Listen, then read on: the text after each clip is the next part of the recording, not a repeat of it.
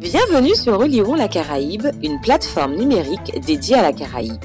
Histoire, géographie, sciences humaines et sociales sur et dans la Caraïbe. Chaque mois, un podcast pour raconter et expliquer. À écouter, à regarder et à lire. Bonsoir euh, à tous. Aujourd'hui, euh, Laurie et Ghislaine de Liron la Caraïbe reçoivent Jessica Pierre-Louis, historienne spécialiste de l'histoire sociale de la Martinique au XVIIIe siècle. Bonsoir Jessica. Bonsoir.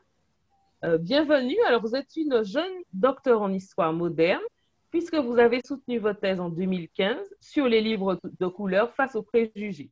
Franchir la barrière à la Martinique au XVIIe et XVIIIe siècle. Vous avez ensuite choisi, à partir de 2016, de créer votre propre entreprise nommée Temps l'Histoire. Vous proposez vos compétences sur l'histoire et le patrimoine de la Caraïbe à des particuliers, des institutions et des espaces culturels comme le musée de la, le Pagerie ou le Fort Saint-Louis. Vous réalisez aussi des recherches scientifiques, des dossiers documentaires, des bases de données historiques. Vous reconstituez des généalogies, traduisez des archives, proposez des formations et encore d'autres actions euh, référencées sur votre site Internet. Vous avez également créé un blog et votre objectif est de contribuer à la transmission des savoirs historiques concernant la société martiniquaise et ainsi répondre à une forte demande sociale. Vous continuez également à publier vos activités de recherche sur les différentes formes de racisme dans les colonies françaises de la Caraïbe à l'époque moderne. Alors, Jessica Pierre-Louis, votre thèse porte sur les livres de couleur face aux préjugés de couleur au XVIIIe siècle. Euh, pourquoi le, choix d'un tel sujet? Alors en fait, ce choix, il s'est formé quand je préparais mes études de master. Dans le cadre de mes recherches de master qui portaient sur la démographie des Amérindiens et des libres de couleur au XVIIe et au XVIIIe siècle à la Martinique, j'ai été, intriguée par les mécanismes de désignation et de stigmatisation des personnes qui n'étaient pas blanches. J'ai travaillé essentiellement à partir des registres paroissiaux et en fait, a, il existait à l'époque toute une palette de vocabulaire qui a été utilisée pour décrire le phénotype des personnes, donc en fait des traits physiques caractéristiques, ou la génération de métissage supposé des personnes qu'on appelle libres de couleur, c'est-à-dire des personnes qui sont euh, soit métissées, soit noires non métissées, qui ont été affranchies ou qui sont nées libres, mais en tout cas qui ont la spécificité de ne pas être blanches. Et dans les registres, il y avait euh, tout un mécanisme de stigmatisation. Si les personnes étaient blanches à l'époque, on utilisait un titre de civilité, donc sieur, dame, demoiselle, etc., plus le prénom et le nom. Donc, par exemple, vous allez avoir sieur Jean Dupont, demoiselle Jeanne Laroche. Et par contre, si c'était une personne dite libre de couleur, il n'y avait pas ce titre de civilité. Il y avait à la place le ou la nommé et le prénom parfois un nom de famille, mais la plupart des livres de couleur n'en avaient pas, et puis un mot spécifique pour désigner cette génération de métissage ou cette couleur de peau. Et donc, on, allait, on croise des choses comme euh, euh, le nommé Jean, mulâtre, ou euh, la, la nommée Jeanne, mulâtresse, négresse. Et ce qui m'a le plus, le plus intrigué dans, dans ce travail, c'est qu'en fait, certaines personnes étaient parfois désignées par une couleur, et ensuite, dans un autre acte, cette même personne n'avait plus de couleur ou parfois elle en changeait, ce qui m'a laissé un peu perplexe. Et tout ça, en fait, ça révèle la construction sociale du racisme dans la colonie. Et je voulais mieux connaître ce système de catégorisation. Je, voulais mieux comprendre les implications que ça avait pour les personnes concernées et la manière dont ces personnes avaient fonctionné dans ce système discriminant à leur égard, notamment comment elles avaient pu tenter de se soustraire parfois à cette discrimination en se faisant socialement passer pour des personnes blanches. Euh, d'accord. Alors justement, pouvez-vous euh, définir ce qu'est le préjugé de couleur au XVIIIe siècle? Quelle est l'origine de ce concept et, peut-on distinguer euh, des étapes dans son évolution? Alors le préjugé de couleur, en fait, c'est un outil de contrôle social et c'est un système qui est raciste. Il va hiérarchiser en caste ou en classe ou en catégorie la population et il va ségréguer et discriminer certaines catégories euh, dans les colonies sur le critère de la couleur ou de, l'origine supposée des personnes que l'historien regroupe lui sous l'expression libre de couleur. Alors c'est un système qui est discriminant socialement, mais il l'est aussi légalement et il est reconnu juridiquement. Et il va distinguer les personnes qui ne peuvent pas se prévaloir d'avoir une ascendance uniquement blanche. En gros, ce qu'il faut savoir, c'est que dans les colonies au XVIIIe siècle, et à la Martinique en particulier, il y a trois catégories juridiques de personnes. Il y a les blancs, qui sont pour la plupart libres. Il y a à l'opposé euh, les esclaves, qui le plus souvent sont donc des Africains ou leurs descendants nés dans les îles. Et puis, il y a cette catégorie d'entre deux qu'on appelle donc les libres de couleur.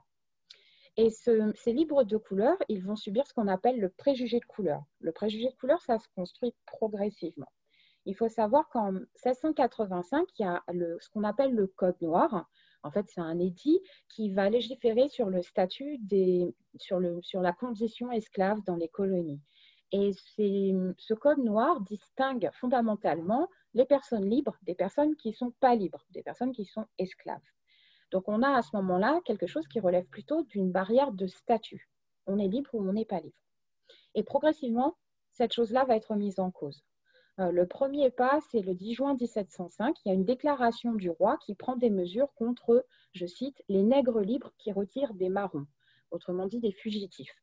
Et c'est la première fois que dans le Code de la Martinique, qui regroupe en fait tous les textes législatifs qui concernent la Martinique à cette période, qu'on trouve une expression qui associe la couleur de peau et le statut juridique libre pour une personne de couleur.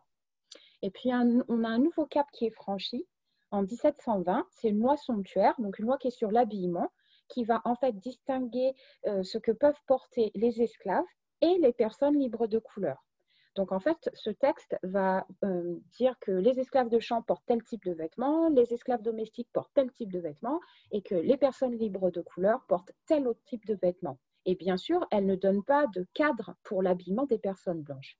Et à partir de ce moment-là, en fait, la barrière, qui était plutôt une barrière de statut jusqu'à présent, devient une barrière de couleur. C'est-à-dire que ce qui distingue fondamentalement les gens dans les colonies à partir de ce moment-là, c'est plus le fait d'être libre ou d'être esclave, c'est le fait d'être blanc ou de ne pas être blanc. Et puis ensuite, on va avoir un préjugé qui se construit par étapes, avec une législation qui s'enrichit au fil du temps et qui prend deux formes. Il y a la question des sanctions et la question de la discrimination. Donc en fait, pour les personnes libres de couleur par rapport aux personnes blanches, il va y avoir des sanctions différentes pour un même délit. Euh, par exemple, pour l'empoisonnement des rivières ou pour le fait euh, d'acheter des produits qui sont destinés euh, au marché des bourgs, il peut y avoir une sanction. Et si la personne est blanche, la sanction, ça va être une amende. Si la personne est libre de couleur, la sanction, ça va être une amende et de la prison. Et si la personne est de statut esclave, la sanction, ça va être le fouet et la prison. Et en fait, ces différents types de, sanctions rappellent le statut et la hiérarchisation des statuts dans la société. Parce que l'amende, c'est une peine qui est moins infamante que la prison. Et les coups de fouet, la peine corporelle, c'est une peine qui est particulièrement infamante et qui existe davantage pour les esclaves parce que comme ils ne sont pas maîtres d'eux-mêmes et comme ils ne sont pas supposés pouvoir posséder des choses, ils ne sont théoriquement pas en mesure de pouvoir payer des amendes par eux.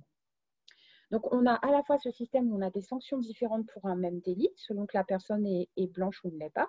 Et puis ensuite, on a des limitations des discriminations qui sont spécifiques au groupe et qui vont se matérialiser, par exemple, par des interdictions de pratiquer certains métiers. Les libres de couleur ne pouvaient pas être médecins ou apothicaires. Euh, ils ne pouvaient pas non plus porter des armes, alors qu'une personne blanche pouvait porter l'épée.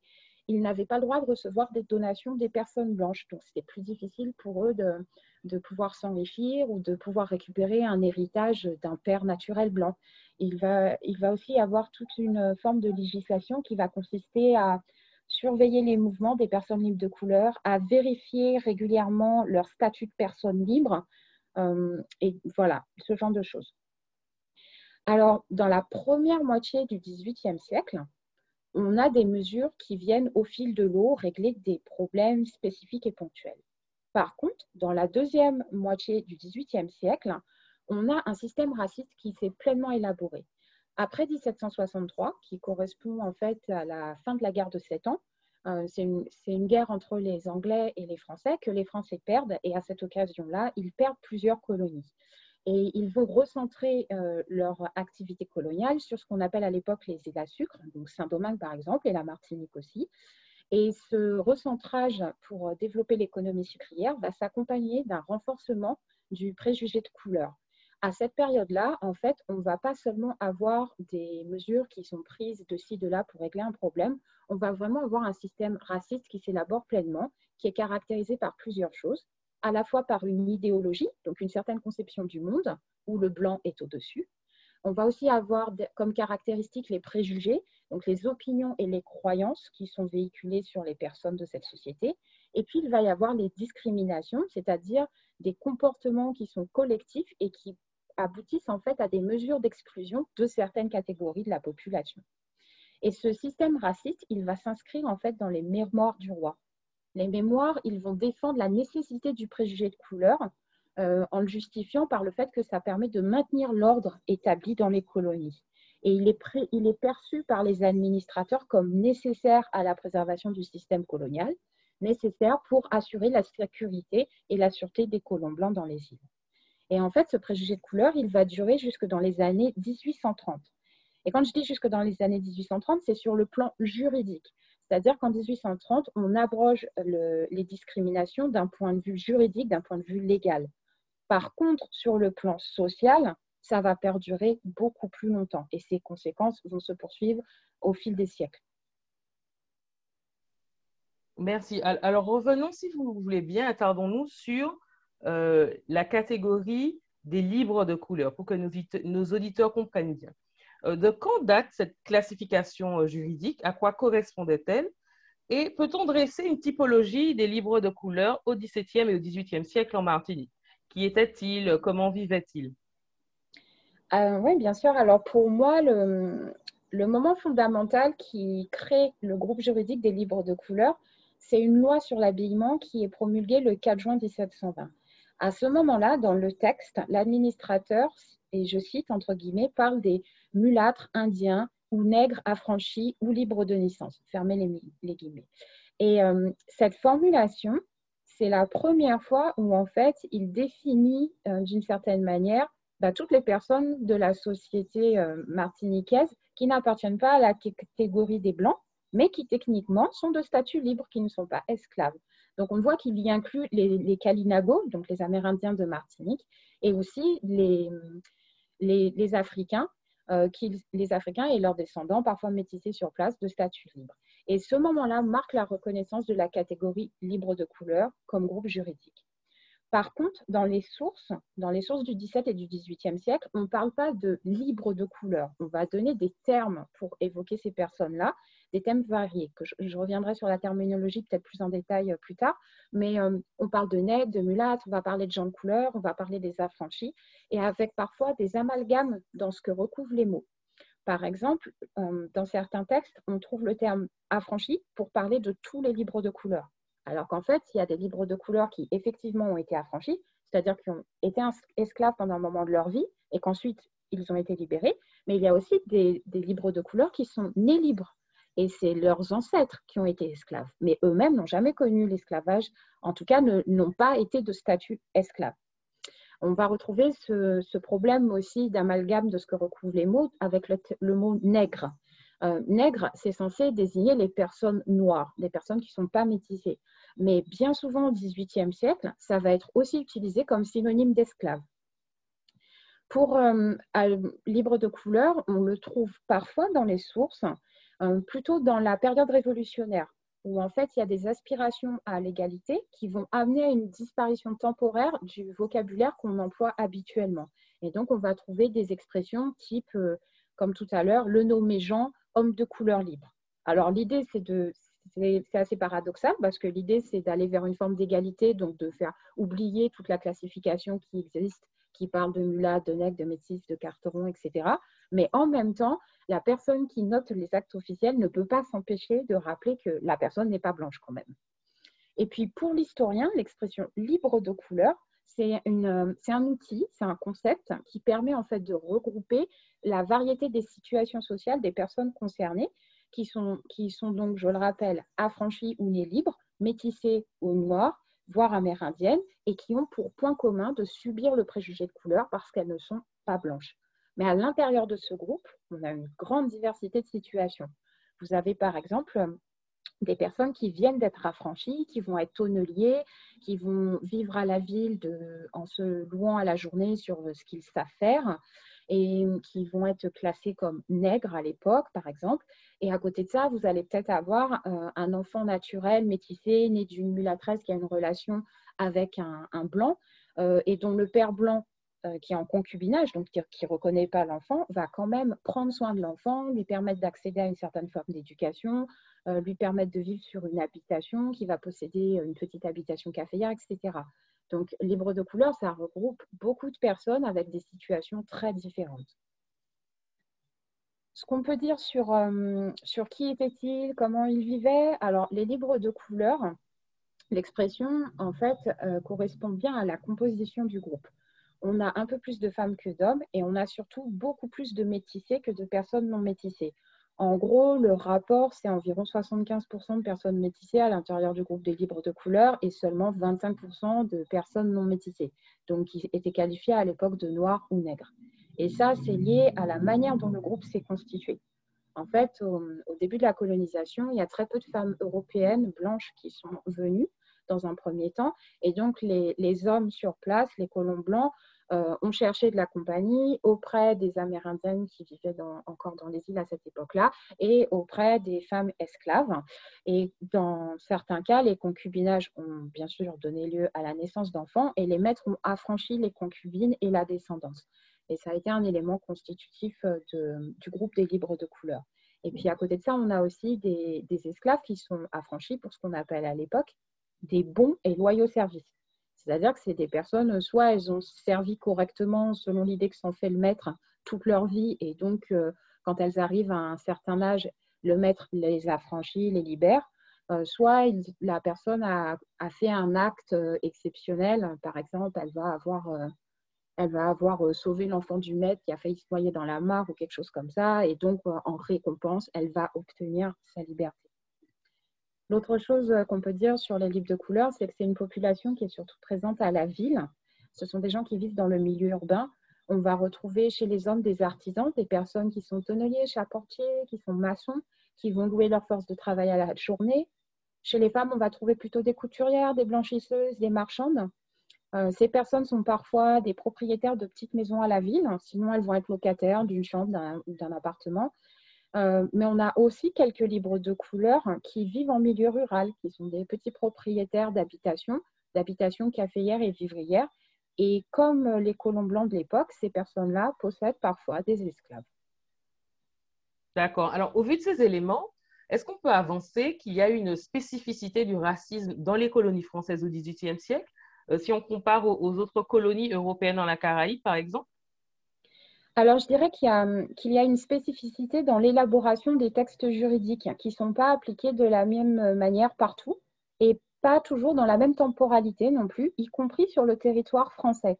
Euh, souvent, quand on parle du Code noir, les gens s'imaginent un texte. Et en fait, le Code noir, c'est un ensemble de textes. Et j'aime bien prendre le cas du mariage mixte. Le Code noir de 1685, donc, qui régit la situation en Martinique, par exemple, autorise le mariage mixte alors que le code de 1723 et celui de 1724, qui régissent la situation pour la Réunion et pour la Louisiane, qui sont donc françaises à l'époque, interdisent le mariage mixte. Donc, selon les territoires, on ne va pas forcément avoir exactement les mêmes règles et parfois elles ne vont pas être forcément appliquées à la même période.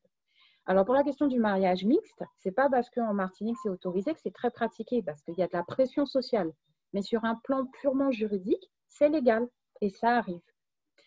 Et hum, je dirais aussi que dans tous les territoires où se développe en fait une structure coloniale qui est fondée sur l'exploitation esclavagiste des Africains et de leurs descendants, on retrouve des mécanismes discriminants pour les libres de couleur. Alors la frontière peut être plus ou moins perméable entre la catégorie des libres de couleur et celle des blancs, euh, selon les choix politiques qui sont faits par les différentes puissances européennes. Mais globalement, dans toute la Caraïbe, on va retrouver ce mécanisme de catégorisation et de stigmatisation des personnes non blanches.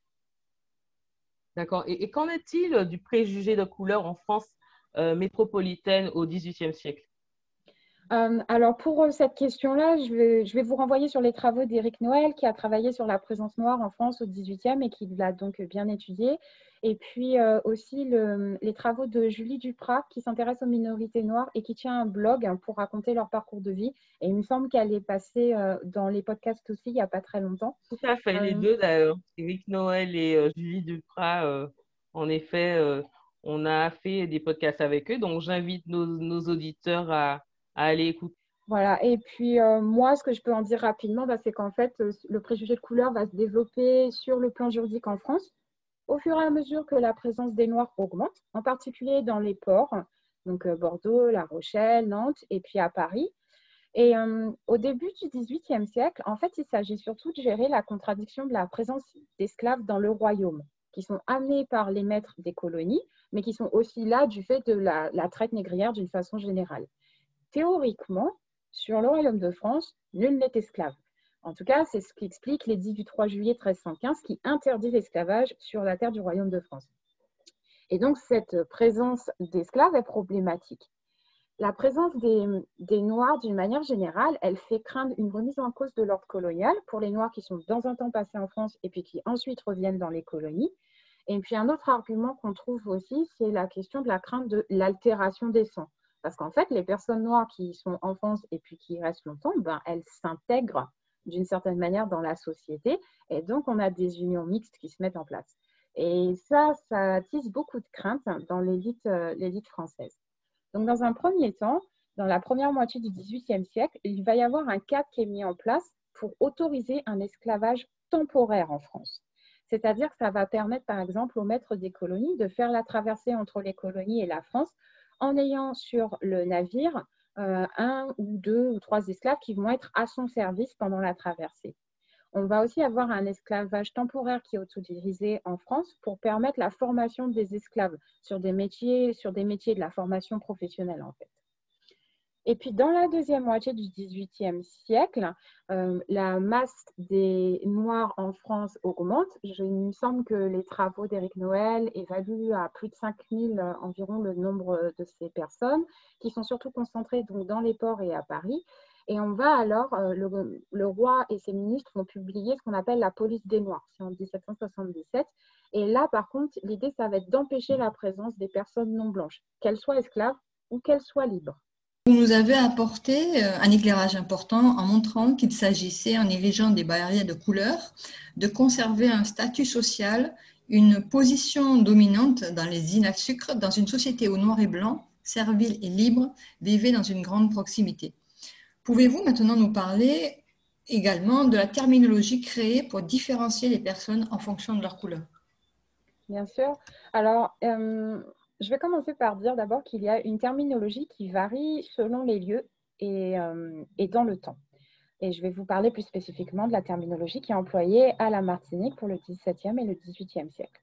Donc, les mots qu'on retrouve le plus souvent, notamment dans les registres paroissiaux pour désigner les livres de couleur, c'est nègre, cabre ou capre, mulâtre, mestif, carteron, mamouk. Et après, vous avez des déclinaisons euh, pour les féminins et puis aussi des variantes orthographiques, donc négresse, mulâtresse, mestif, carteron, mamouk. Euh, aux Antilles, dans les îles, on parle de nègre, on ne parle pas de noir à l'époque. Noir, c'est un mot qui est surtout utilisé par la France sur le plan administratif.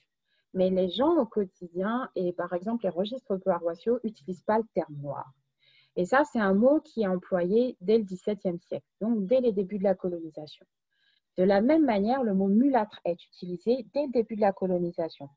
Euh, c'est mulâtre, c'est originellement, c'est censé désigner l'union, en tout cas le fruit de l'union euh, d'une personne noire et d'une personne blanche. Et puis le reste du vocabulaire va s'élaborer petit à petit au fur et à mesure des, des métissages, en fait, pour distinguer les personnes qui ne sont pas blanches plus les personnes vont être métissées et plus ces métissages vont les rapprocher du blanc, plus la société coloniale va créer du vocabulaire pour repousser les métis au-delà de la ligne de démarcation entre libre de couleur et blanc. En fait, cette inflation du registre, pour dire la couleur, elle renvoie les personnes qui sont métissées du côté des noirs et systématiquement, elle leur interdit une intégration à la classe dominante des blancs. Même quand les personnes, sont physiquement tellement claires de peau qu'elle pourrait passer pour blanche. Euh, et on a donc un, vocabulaire qui varie, je vous disais, sur la période et selon les territoires. Je vais vous parler du cas du mot métis. Le mot métis à la Martinique au XVIIIe siècle, ça fait référence à l'union d'une personne mulâtre avec une personne blanche. Mais si on va en Louisiane, qui a été une autre colonie française, le sens va être différent. Au début, on va utiliser mulâtre ou mestif euh, de la même manière pour parler des personnes qui descendent des Européens et Indiens ou pour des personnes qui descendent des Européens et des Africains. Et puis, à partir de, la seconde moitié du XVIIIe siècle, les mots vont devenir spécifiques. On va utiliser mulâtre pour parler des personnes qui sont d'ascendance africaine et on va parler de métis pour parler des personnes qui sont d'ascendance amérindienne. Donc, selon les lieux, selon les époques, le mot peut avoir pour signifier quelque chose de différent. Mais en gros, on peut retenir qu'il y a quatre catégories conceptuelles qui ont été théorisées par Jean-Pierre Sainton et qui permettent de comparer le vocabulaire qui est employé dans les différents territoires et de voir les équivalences dans la construction de la terminologie. La première catégorie, c'est la catégorie des personnes noires. C'est des personnes qui sont, euh, non métissées, euh, qui vont avoir les cheveux crépus, qui vont avoir des caractéristiques euh, de nez large, de lèvres épaisses, etc. On va avoir les noirs qui sont dits métissés, c'est ce qui, dans le vocabulaire martiniquais, va correspondre au mot capre ou capresse. Donc, c'est des gens où on va voir qu'il y a un métissage, mais qui gardent majoritairement des phénotypes de ce qui était considéré comme race africaine. On va avoir le mot mulâtre, là c'est la troisième catégorie, qui euh, regroupe donc, les personnes qui sont euh, originellement le mélange du noir et du blanc, euh, mais qui plus globalement peuvent regrouper toute forme de métissage. Et puis, on va avoir une quatrième catégorie qui est le, ce sont les métis clairs. Donc, c'est des personnes où, de la même manière que pour les noirs métissés, on voit qu'il y a un métissage, mais l'essentiel du phénotype et la carnation de la peau rappellent davantage ce qui était considéré à l'époque comme étant la race blanche. Et donc, pour la Martinique, ça va recouvrir la terminologie mastif, carteron, mamouk. Ce vocabulaire discriminant que vous venez d'évoquer a forgé des préjugés qui sont toujours actifs dans notre société contemporaine. Comment expliquer qu'en 2021, ces mots stigmatisants sont toujours utilisés dans notre vocabulaire courant? Alors, je pense que il y a plusieurs choses. Il y a la question de la construction historique de la société. La société, elle s'est construite et elle s'est hiérarchisée sur le phénotype et sur la couleur de la peau. Et en fait, la nuance de la peau est devenue un moyen d'évaluer très rapidement la position sociale d'un individu. Et je pense que ce mécanisme a en fait été intériorisé et reproduit au fil des générations. Euh, et puis, je pense aussi, sans toujours être réinterrogé par les personnes en fait qui l'emploient. Et après, il y a le sens originel des mots employés, qui, à mon avis, est aussi euh, parfois oublié. Par exemple, quand on parle de cap ou capresse, ça, c'est caprin en fait. Donc, on parle des chèvres. Quand on parle du mulâtre, ça vient du mulet. Euh, quand on parle de carteron, ça, on parle de quelqu'un qui a un quart de sang noir. Et en fait, ces registres qui rappellent euh, des pourcentages, entre guillemets, de sang blanc ou noir, ou qui rappellent le monde animalier, bah, les gens n'ont pas forcément en tête quand eux, aujourd'hui, ils parlent de ce vocabulaire-là. Comment vous, en tant qu'historienne, pensez-vous qu'il soit possible de déconstruire ces préjugés internes à la société antillaise et à une autre échelle, puisque le racisme n'est pas une réalité biologique, mais une construction et une pratique sociale? Comment le déconstruire? Euh, C'est un travail qui est difficile parce que je pense que c'est un travail qui implique de se réinterroger soi-même, réinterroger ses pratiques, réinterroger ses stéréotypes, réinterroger le vocabulaire qu'on emploie, etc. Et donc, ça peut être euh, long à faire. Et dans mon cas, en tant qu'historienne, je pense que ça passe par en parler, comme on est en train de le faire actuellement, parce qu'en fait, en en parlant et en diffusant cette connaissance, euh, j'espère que je peux proposer à chacun d'avoir une meilleure connaissance qui permet d'avoir davantage conscience de cet héritage historique. Et, et, donc de mieux comprendre les mécanismes qui sont à l'œuvre, et donc ensuite de décider est-ce qu'on continue d'employer ce vocabulaire ou pas, où est-ce qu'on en change, mais en tout cas en le faisant en toute connaissance de cause. Merci Jessica de nous indiquer quelques pistes de réflexion. Euh, maintenant, revenons à votre parcours singulier puisque vous avez choisi, après votre doctorat, de devenir chercheuse indépendante. Pour quelles raisons et quelles furent les expériences qui vous ont le plus marqué et que vous pourriez partager avec nous? Euh, Alors, ce parcours, c'est un peu un concours de circonstances. En fait, au départ, moi, j'ai une formation en patrimoine et tourisme. J'ai fait un BTS, donc un brevet de technicien supérieur. Et puis, j'ai souhaité enrichir ma formation avec un cursus spécialisé sur l'histoire de la Caraïbe. Et euh, dans le cadre de cette formation-là, en fait, j'ai découvert la recherche scientifique et ça m'a vraiment passionnée. Mais ça m'a passionnée au point qu'en fait, j'ai réorienté mon projet professionnel. Et donc, euh, bah, j'ai préparé, j'ai soutenu une thèse. Et ensuite, j'ai obtenu les qualifications pour être maître de conférence en université. Euh, mais les postes sont rares, très rares maintenant. Et puis surtout, j'avais aussi le désir de mettre mes compétences au service de la Martinique au-delà du seul cadre universitaire. Et le statut de chercheur d'indépendant me permet de le faire. Et ça me permet aussi de faire le lien entre différentes aspirations qui sont importantes pour moi. Euh, le fait de mieux comprendre la société dans laquelle je vis, euh, le fait de faire de la recherche et le fait de la transmettre.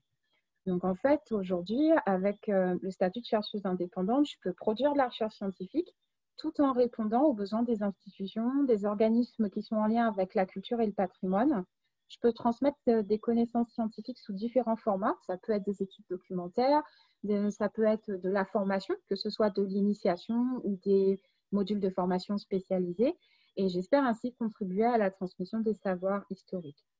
Et puis pour ce qui m'a marqué euh, dans cette démarche de création d'entreprise et au fil des prestations que j'ai faites, c'est la diversité et la diversité dans plusieurs aspects. C'est la diversité des tâches que je peux accomplir en fait et qui traduit la diversité des besoins de connaissances scientifiques. Et puis c'est aussi la diversité des thèmes sur lesquels je suis amenée à travailler qui en fait me permettent de continuellement continuer à, apprendre en fait sur l'histoire des Antilles. Euh, par exemple, euh, en ce moment, je travaille sur l'évolution architecturale d'un espace militaire dans le Fort Saint-Louis. Je fais une étude scientifique pour accompagner des fouilles archéologiques. Euh, il y a quelques temps, j'avais travaillé sur la villa Les Bosquets, euh, en vue d'un classement au monument historique. Et dans cette villa, en fait, il y a le roi Béanzin qui a été euh, en exil en Martinique pendant 12 ans et qui a vécu dans cette villa. Donc, en travaillant sur euh, cette villa, ben, j'ai été amenée à travailler sur l'histoire de Béanzin à la Martinique. Plus récemment, j'ai accompagné le domaine de la pagerie sur un projet muséographique et ça m'a amené à travailler sur les esclaves qui vivaient sur cette habitation et à m'intéresser à des parcours de vie, comme celui d'Émilie, qui est une esclave qui a subi un procès qui s'est pas très bien fini pour elle, pour tentative d'empoisonnement de sa maîtresse, par exemple.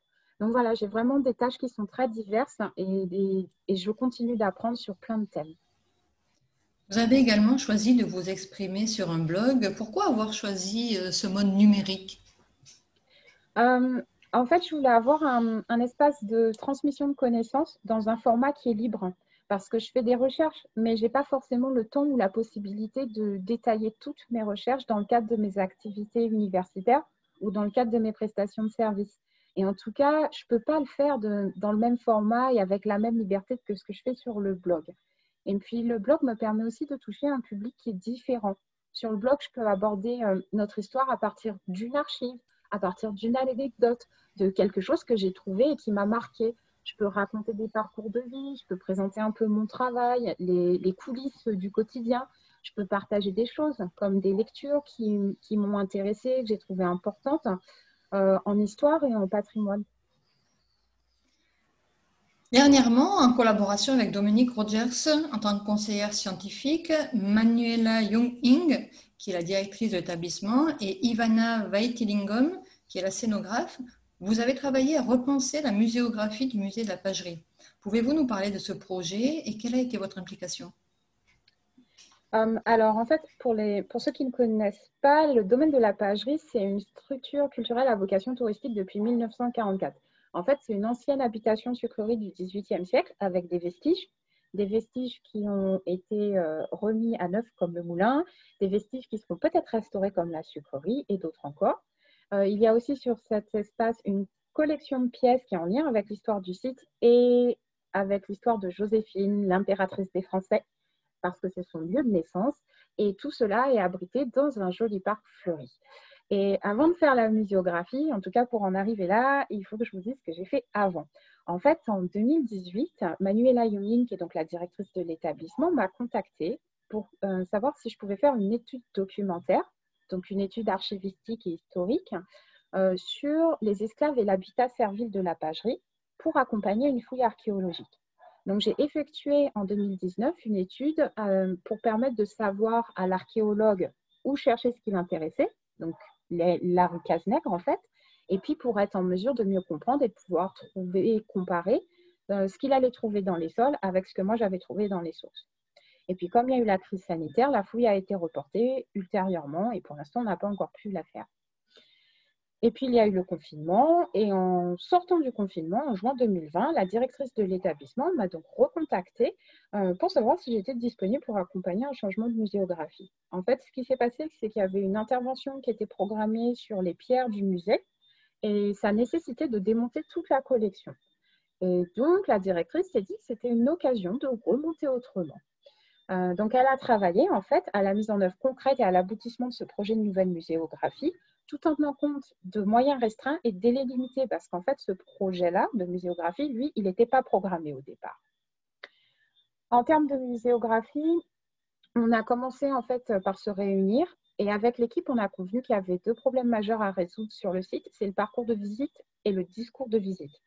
En fait, jusqu'à présent, toute la collection des pièces du musée se trouvait exposée pêle-mêle dans un petit bâtiment euh, qui fut autrefois une ancienne cuisine.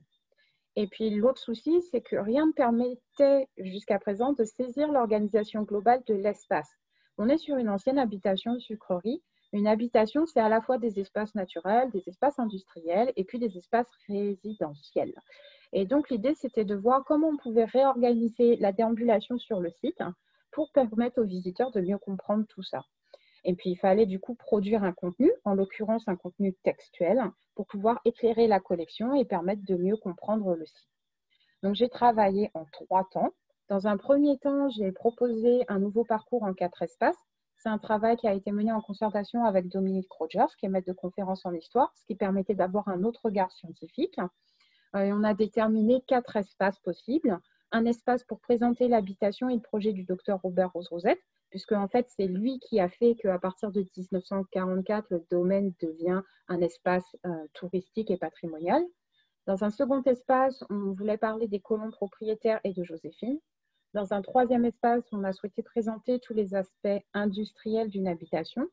Et puis, euh, le grand changement, je pense, actuellement, c'est le quatrième espace, donc l'ancienne cuisine qui jusque-là abritait le petit musée, auquel on a redonné son statut d'ancienne cuisine mais surtout dans lequel on parle des hommes et des femmes qui ont été réduits au statut d'esclaves sur le domaine de la pagerie. Donc, on les nomme, on donne leur nom, leur âge, euh, les maladies, ce à quoi ils ont dû faire face, les oppressions qu'ils ont subies, l'organisation sociale qu'il y avait sur l'habitation et aussi les résistances qu'ils ont mis en place. Euh, ensuite, une fois qu'on a déterminé ce parcours, dans un deuxième temps, euh, j'ai travaillé à rédiger du contenu scientifique qui était adapté au parcours. Et puis, j'ai effectué une présélection des œuvres associées. Donc pour chaque espace, en fait, il fallait proposer de l'information qui puisse permettre aux futurs visiteurs de comprendre ce qu'ils voyaient, d'avoir des repères historiques, que ce soit sur les collections ou sur les vestiges. Et puis dans un troisième temps, ça a été plutôt un temps de travail d'harmonisation euh, avec euh, la scénographe Ivana Vaitilingon. En fait, c'était pour harmoniser les textes, parce que moi j'ai écrit les textes, mais ensuite il a fallu les découper pour les placer dans l'espace. Il a fallu faire euh, des choix, parce qu'il y avait plus de textes que ce qu'on pouvait afficher. Euh, il a fallu faire des ajustements de titres, de sous-titres, de choses comme ça, et puis des recherches complémentaires pour euh, les cartels qui sont ces petits panneaux qu'on met à côté des œuvres pour les présenter. Donc voilà, mon travail s'est effectué sur ces trois plans. Merci Jessica. Effectivement, ça devait être passionnant et c'est très enrichissant. Ça apporte un nouveau regard sur le musée de la pagerie. Jessica, nous arrivons bientôt au terme de ce, cet entretien qui est euh, très intéressant. Et est-ce que vous pourriez dévoiler à nos auditeurs euh, vos projets? Euh, Oui, bien sûr. bah alors, sur le plan professionnel, je dirais que c'est continuer de proposer mes services de recherche et puis de formation via l'entreprise donc, continuer en fait de ce que je fais actuellement, participer à la production et à la diffusion de la connaissance scientifique. Sinon, sur le plan universitaire, donc les travaux que je mène euh, avec le laboratoire à IHPGO, ce que j'aimerais vraiment là dans les mois euh, à venir faire, c'est travailler à l'amélioration d'une base de données que j'ai élaborée qui concerne les transactions foncières en milieu urbain euh, pour pouvoir étudier les aspects sociaux de ces mutations de propriété foncière au début du 19e siècle. Donc, par exemple, ça va être euh, étudier euh, les livres de couleur, qu'est-ce qu'ils sont capables d'acheter ou pas, à qui ils revendent, est-ce qu'ils s'enrichissent à travers euh, les, les, transactions, comment circule ce foncier?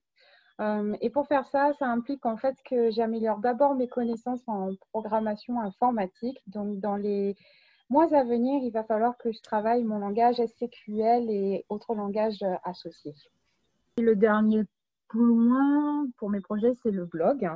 Euh, je vais continuer la rédaction des, billets. Et en ce moment, je fais une série de billets avec des recettes. En fait, je fais une série qui, je viens de commencer une série sur l'alimentation aux Antilles au début du XVIIIe siècle, à partir des écrits du père là-bas, et je vais la décliner sous différentes thématiques. Donc, euh, pour l'instant, le premier article est paru. J'y parle du jeûne.